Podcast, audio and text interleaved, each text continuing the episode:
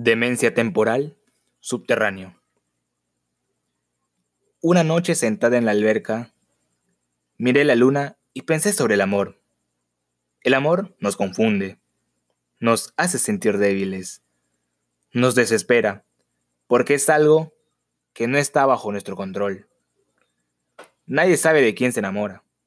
Entonces, empezamos a buscar opiniones, otros puntos de vista, Conversamos con los amigos, pero muy pocas veces nos sirve de algo. Una vez leí que quien ama esperando una recompensa pierde el tiempo, y el que es sabio es sabio porque ama, y el loco es loco porque piensa que puede entender el amor. El amor es contradicciones y preguntas, y la verdadera recompensa es haber amado y que desde hace miles y miles de años de evolución y de que las cosas cambian, el amor sigue significando lo mismo, porque su secreto está intacto.